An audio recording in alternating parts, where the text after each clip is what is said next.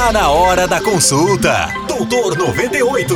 É a 98 FM cuidando da sua saúde. O Franco Atirador. E aí, bom dia. Você conhece alguém que tenha Alzheimer? O disparo veio lá do alto, acompanhado de um estampido seco que assustou a todos que passavam pela rua.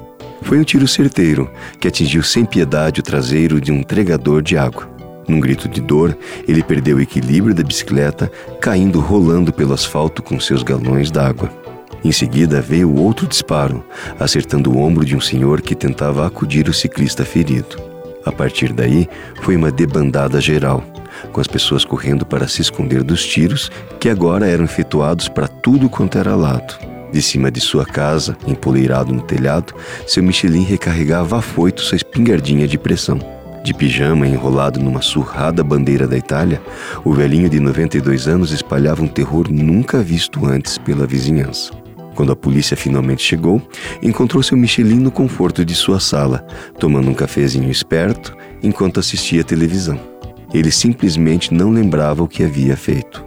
Entre feridos e feridos, todos se salvaram, mas ficou aquela sensação de que tudo poderia ter acabado muito pior. Todos conhecem a doença de Alzheimer, mas poucos sabem do seu lado violento. Há muitos casos de idosos que, num ataque incomum de hostilidade, ameaçam a vida das pessoas ao seu redor.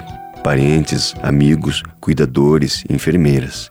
É a triste evolução de uma doença sórdida que costuma transformar pessoas queridas em completos estranhos.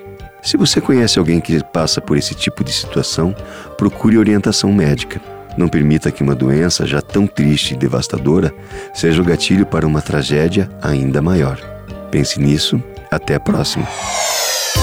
Você ouviu Doutor 98 com o Doutor Carlo Andrade, CRM 35499. Todos os dias, às 10 da manhã.